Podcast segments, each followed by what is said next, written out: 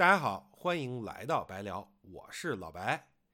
今天是教师节啊，所以在节目一开始，先向所有人类灵魂工程师表示一下敬意，老师们节日快乐！借着今天教师节这个由头呢，我就想给大家介绍一本书，书名就是今天节目的标题《你当像鸟飞往你的山》。这书名大家听了可能会觉得有点懵逼啊，它的英文原名很简单，叫 Educated。这个名字大家可能更好理解，educate 啊就是教育嘛，动词形式。educated 呢，在这儿就可以理解为受过教育、被教育过。这本书和最近的这个历史、艺术与信仰系列啊也有关系，因为这本书的主要内容，简单来说啊，就是一个出生和成长在一个极端原教旨主义摩门教家庭的美国女孩，通过教育实现了人生的转变。这种转变从最直观的角度看啊，就是作者其实在十七岁之前从来没有接受过正规教育，但是之后呢，通过自己的努力上了大学，还成为了剑桥大学的博士。这本书呢，就是作者的自传。当然啊，其实这个概括有点简单粗暴啊，好像是一个美国底层女孩的励志故事，有点鸡汤。其实呢，完全不是。作者在这本书里所表达出来的东西，其实在我看来远远超过一个励志故事。还是那句话啊，推荐大家有空来读读这本书。今天呢，我能给大家介绍的只是一些我自己感兴趣的地方，不能代表整本书所表达出来的这种思想。同时还需要特别说明啊，虽然这本书讲的是一个在摩门教家庭成长的女孩的故事，但是这本书和今天的节目。也并不是完全要来讲摩门教，不过我们确实也能通过这本书啊，对摩门教有一些非常浅显的了解。当然，我前面说这本书的主要内容的时候，加了一个特别的限定啊，就是极端原教旨主义的摩门教啊，或者说摩门教教徒。所以今天的节目所表达的，也不代表说摩门教和摩门教教徒就是节目里讲的这个样子啊。同时呢，还是得声明。我呢不是任何宗教的信徒，也不是专业的宗教或者说神学的研究者，所以能做到的也只是点到为止。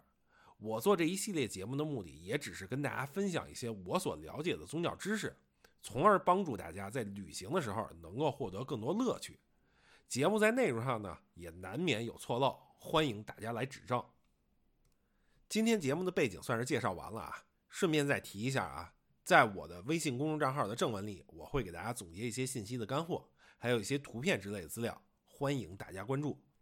虽然今天的节目核心并不是讲摩门教啊，但是毕竟还是有涉及，所以首先呢，还是要非常简略的给大家介绍一下摩门教。摩门教啊，或者叫摩尔门教，正式名字其实叫做耶稣基督后期圣徒教会。一听这名字就知道啊，它跟基督教有着一定联系。摩门教徒除了他们独有的教会圣典啊，也就是摩门经，除了摩门经，他们也尊崇圣经为教会圣典。摩门教徒也会自称为基督徒。当然了，基督教的主流教派承认不承认他们是基督徒，那就是另外一回事了。我们可能之前多多少少都听说过啊，摩门教是一个非常保守的宗教，有些规定啊，可能对于我们世俗人士啊，甚至是其他宗教人士都很难理解和接受。比如摩门教啊，曾经允许一夫多妻，这个曾经并不是很远的曾经啊，也就是一百多年前。他们还禁止婚前性行为，禁酒啊，不仅禁酒，连咖啡都不能喝。虽然从宗教地位上啊，还有一些教义上，摩门教可能存在一定争议，但是客观来讲啊，它在美国历史上还是有很重要的地位的，而且是有很积极的一面。摩门教直到现在。在美国的中西部还是有着很强的影响力的。特别值得一提的啊，是它的大本营，可以说是宗教圣所的所在地——美国犹他州的盐湖城，到现在都是美国犯罪率最低的地方。再比如说啊，他曾经的宗教领袖杨百翰，他创办的杨百翰大学，这虽然是一所教会大学，但是它也是一所非常优秀的高等学府。很多专业啊，在美国都名列前茅。我们今天介绍的这本书的作者，本科就读的大学也是杨百翰大学。我们开头也说了啊，今天节目提到的摩门教和摩门教教徒是比较极端的原教旨主义的。在这本书里啊，代表人物就是作者的父亲。那我们就先来看看啊，他是一个什么样的人，以及在他啊作为一家之主的管理和控制下，这个家庭是什么样的。这本书一开篇啊，作者就描绘了一个场景：他的父亲呢带领全家人学习圣经。这天晚上啊，爸爸呢就读到了这么一段：到他晓得弃恶扬善的时候，他必吃奶油与蜂蜜。接着啊，爸爸就把这段读了好几遍，每读一次啊，这个声调都越来越高。然后在第二天早上，作者的爸爸就把他们家冰箱里的牛奶、酸奶和奶酪全都清理干净了。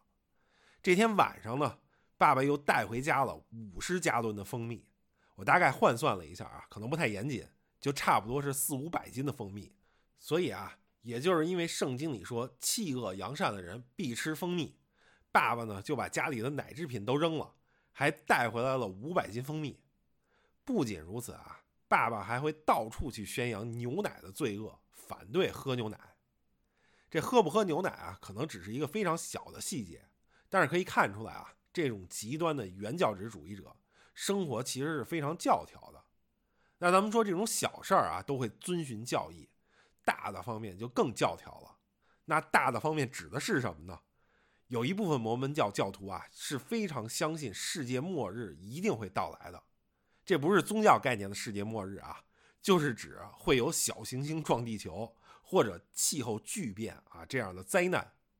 作者就说啊，他的成长过程中一直在为末日的降临做准备啊，当然了，这是在他父亲的要求下做的。再加上啊，作者的父亲对于政府极端的不信任，随时准备跟政府开战。所以，从武器到食物，到燃料啊，还有金银财宝，他们家啊都做了充足的准备。比如说啊，他们家就有十几支军用步枪，带着刺刀的那种啊，还买了一台造子弹的机器啊，防止到时候子弹不够用。夏天的时候呢，他们就要花很多时间来做水果罐头。然后啊，他们还把美元换成了金币和银币。总之呢，爸爸的理念是什么呢？就是每一个正直之士应该至少储备供十年使用的食物、燃料、枪支和黄金。除了这种物质上的战略储备啊，人员也有储备。比如作者的母亲，原本啊是个草药师啊，自己配草药的那种。在爸爸的要求下呢，妈妈就去当了助产士啊，咱们简单说就是接生婆嘛。这样的话。等到了世界末日的时候，他们一家人住在地洞里，万一生病了，就能吃妈妈配的草药；万一有孩子出生了，妈妈呢就能给接生。不过，妈妈当的这个助产士啊，在他们所在的爱达荷州，虽然不是违法的，但是呢，也不是法律批准的，处在一个灰色地带。一旦孕妇的分娩出了什么问题，助产士啊就有可能面临无证行医的指控。如果出了大事故，助产士可能会面临过失杀人的刑事指控啊，甚至要坐牢。所以很少有人愿意干这个。作者的妈妈啊，本身也不愿意做助产士。不过客观来讲啊，因为妈妈做了助产士，她接生一次的费用啊是五百美元，这一下啊就缓解了不少家里的这个经济困难。因为作者的父亲的主要工作呢是在废品处理厂拆解废品啊，给人盖谷仓。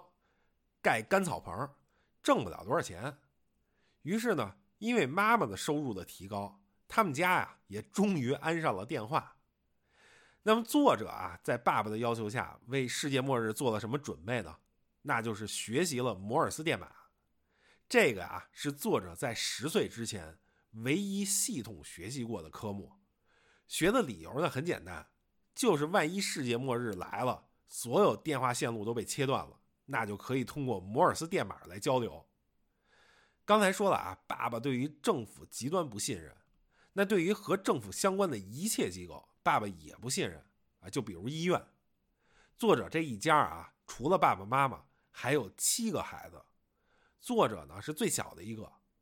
这一家的人啊，几乎从来没有去过医院，包括这兄弟姐妹七人的出生，也几乎都是在家里。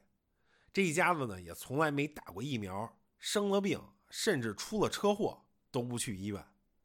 我说的这车祸不是追尾、剐蹭这样的小车祸啊，而是有一次啊，他们全家人都在车上，开车的哥哥开着开着啊睡着了，汽车呢就偏离了车道，撞上了啊两根电线杆，最后又撞上了一辆拖拉机。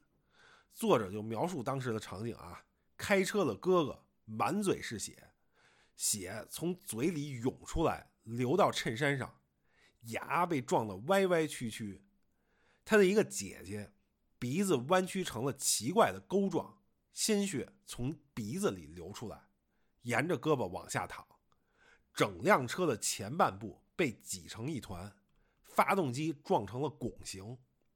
在这场车祸里啊，受伤最严重的是坐在副驾上的母亲。作者的书里就写啊，妈妈的身体没有面向窗户，我看不见她的脸，但她靠在座位上的样子有些可怕。你能听见我说话吗？爸爸说。他重复问了好几次。最后，我看到母亲的马尾辫梢微微动了动，似乎是微微点了点头，但动作轻的几乎察觉不到。我看见她的脸，她的眼睛藏在李子大小的黑眼圈下面，柔和的五官变得肿胀扭曲，有的地方拉长了，有的地方收缩了。在这之后啊。作者的母亲整整一周都住在地下室里，没有出来。作者就说，他的脸肿得越来越厉害，淤青也越来越严重。每天晚上，我都确信他脸上的痕迹不可能更触目了。但每天早晨，不知为何，他的脸却更黑更肿。一个星期后，等太阳下山，我们关上灯，母亲上楼了。她的额头就像绑着两个东西，大的像苹果。黑的像橄榄。接下来几个月啊，妈妈经常会叫错作者的名字。作者就说啊，妈妈如果把自己叫成自己姐姐的名字，倒也还好。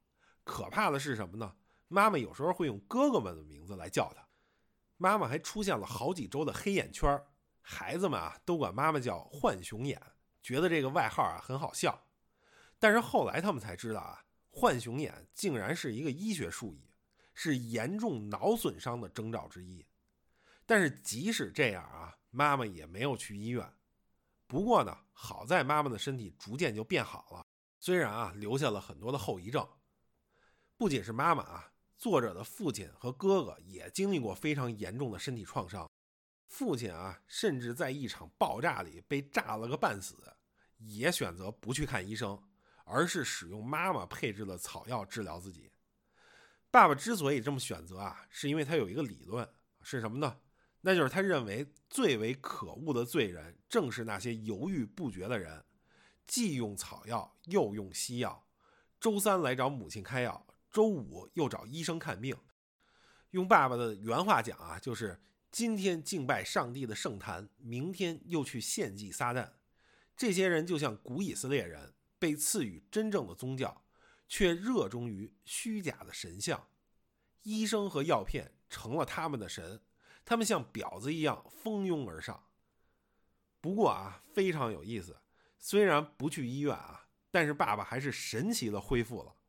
又因为啊用了妈妈配的草药，这一下啊让妈妈的草药名声大振，在当地大卖。于是啊，简直让他们一家富甲一方。除了医院啊。爸爸当然也不信任学校，比如爸爸就曾经啊对作者一个想去上学的哥哥说：“一个男人不可能靠书本和废纸为生，你以后会成为一家之主，你靠书本怎么养活老婆孩子呢？”我的儿子竟然排着队等着被无神论者和光明会间谍洗脑。在这插一句啊，光明会是虔诚的摩门教徒非常排斥的对象。总之啊，爸爸非常排斥教育体系，觉得这些学校啊什么的都是对人的洗脑。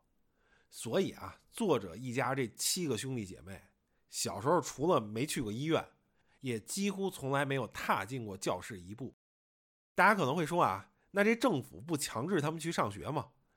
就因为这七个孩子啊，几乎都是在家里出生的，所以都没有出生证明，所以政府呢根本就不知道这七个孩子的存在。所以也就不存在强制上学的问题。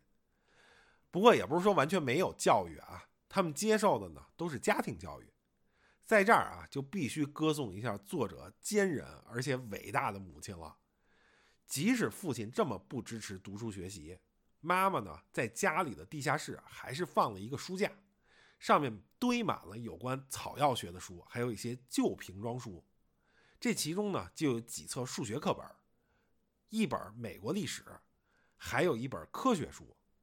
他们有时候啊，早上一家人坐在一起吃饭，然后妈妈呢就会宣布上学了，然后呢妈妈就会找齐所有书，把书分给几个孩子，然后孩子们呢就各自进自己的房间去上学啊，打引号的上学。有的时候妈妈去送草药的时候，如果孩子们做完了家务，她就会顺路把孩子们送到镇中心的图书馆，那里的地下室有个房间啊，放满了儿童读物。孩子们呢就会去那儿阅读书。作者啊有两个哥哥非常热爱学习。我们刚才就提到有一个哥哥跟爸爸说要去上学，后来呢也成功了。而且啊就是在这个哥哥的鼓励跟支持下，作者啊也走上了读书上学的道路。作者就说啊他曾经非常清楚自己的人生轨迹会是什么样的，那就是十八九岁时结婚，到时候呢爸爸将分给他农场的一个角落。丈夫就会在那里盖间房子，母亲会教作者草药和助产的知识。等他生孩子时，母亲会来接生。终究有一天，作者也会成为一名助产士。作者啊，可能从来没想到过自己的生命中会出现大学这个东西。后来啊，他通过自学，勉强算是跟上了高中的学历，也只能说是勉强啊。然后呢，他就申请了我们一开始提到的摩门教教会大学——杨百翰大学。可想而知啊，虽然离开了家，来到了大学，有了自己相对独立的生活，但是家庭对他的影响可以说是无处不在的。比如说最表面上的啊，在学业上，因为他从小接受的都是家庭教育，所以学很多学科啊，他都觉得很吃力，考试啊也经常不及格。而且在知识上啊，他就是有很多的缺失。就比如说有一次历史课上啊，教授呢让作者读一段话，但是这段话里啊有一个单词作者不认识，于是作者就在课堂上啊对着所有人说：“我不认识这个单词，请问它是什么意思？”听到这句话啊，整个课堂一片死寂。教授没有直接回答他的问题，而是说：“谢谢你提了那样一个问题。”然后啊，这一整节课，作者都发现有人在盯着他看。那作者不知道的这个词是什么呢？就是 Holocaust 这个词啊，特指的就是二战时的纳粹对犹太人展开的大屠杀。所以这个感觉就好像是啊，一个中国的大学生在课堂上站起来说：“对不起，我不知道南京大屠杀是什么。”就跟这个感觉一样，大家听了啊，肯定不会觉得这个人是真的不知道。一定是挑事儿的。我们刚才说啊，这个学业上是非常表面的，在作者心理层面的这个家庭的影响更是深入骨髓的。因为这个家庭啊，尤其是爸爸，并没有因为作者的离开而发生改变，这个家啊还是乱的一团糟。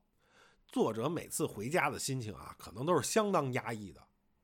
其实啊，我在前面有一个细节没有提到，作者在上大学之后啊。和他的一些心理学系的老师描述过他父亲的所作所为，老师呢就通过描述，觉得他的父亲啊是有躁郁症啊，甚至是精神分裂症的这种可能。而我们前面也说过啊，作者家不是有七个兄弟姐妹吗？这其中啊有特别支持他的、对他特别好的哥哥，还有一个哥哥啊，可能就遗传了父亲的躁郁症。这个哥哥啊，就经常会对作者以及其他兄弟姐妹。大加辱骂啊，甚至拳脚相加，而父亲呢，又是完全站在这个哥哥这边的，这也成为了作者在这个家里很痛苦的一个原因。而且啊，他不知道怎么去跟这个家庭，去跟过去的自己做一个切割。再加上啊，他后来去剑桥读博，大家要知道啊，这读博的压力是很大的。这诸多因素加起来，他的精神啊一度崩溃。还好啊，后来他通过看心理医生得到了缓解，而且啊，最终是完成了这种心灵的蜕变。再加上啊，估计作者真的是有学术上的天赋，所以他最后也完成了一篇非常优秀的博士论文，拿到了剑桥大学的博士学位。所以，如果最后总结一下，《你当像鸟飞往你的山》这本书，它到底讲了一个什么事儿呢？就是出生在一个摩门教家庭的女孩，爸爸呢是个极端原教旨主义者，而且啊有可能得了躁郁症，甚至精神分裂。妈妈呢是个非法助产士，后来啊主要靠自制草药谋生。一个哥哥呢可能遗传了爸爸的基因，经常啊对包括这个女孩在内的弟弟妹妹们大施拳脚。在爸爸的洗脑下啊，他们一家子都不信任政府，不信任医院。不相信学校教育，所以八六年出生的这个女孩啊，非常年轻啊。她不仅靠自己的努力考上了大学，还到剑桥做交换生。其实啊，她还去了哈佛啊，我之前没有提。最后呢，这个女孩成为了剑桥历史学的博士。更重要的是啊，她终于完成了与宗教、父权、家庭、身份、世俗的抗争，得到了觉醒，找到了自我。作者在全书最后就说啊，你可以用很多说法来称呼这个自我：转变、蜕变、虚伪、背叛，而我称之为教育。在这儿，我想说回这本书的书名啊，我们前文提过，这本书的英文名叫《Educated》，中文名叫《你当像鸟飞往你的山》。很多人一听这个名字啊，可能会觉得有点懵逼。所以在豆瓣上啊，这本书的编辑部特别解释了中文译名的由来。这编辑部就说啊，其实有大半年的时间，编辑部都在和作者纠结中文名的翻译，一直都没找到特别合适的翻译方法。所以编辑部就去翻看了作者的 Twitter 啊，想从他平常的一些所思所想找到一些灵感。所以呢，他们就看到了一条啊，说《纽约时报》书评发问。如果把一本书纳入高中课程，作家们会推荐哪本书？这本书作者的回答就是：《圣经》拥有文学作品所有的一切。由此啊，编辑部就想到了《圣经》对于作者的影响，所以从《圣经》里啊找到了这样一句话啊，也就是本书的书名。说实话啊，其实我读完这本书，并没有觉得作者的经历和教育有那么大的关系啊。最简单的啊，我觉得特别有意思。作者这七个兄弟姐妹啊，虽然小时候都没怎么经历过正规的学校教育，但是啊，有三个人都拿到了博士学位，剩下的四个啊，却连高中学历都没有。书里啊还写过一个细节，那就是作者在准备考大学复习数学的时候啊，有一道题他不会做，就去找他父亲，结果啊，他父亲用了一种教科书上完全没有提过的方法，把这题就给解出来了，而且又快又好。这就让我觉得啊，这一家子可能本身就非常聪明啊，非常有天赋。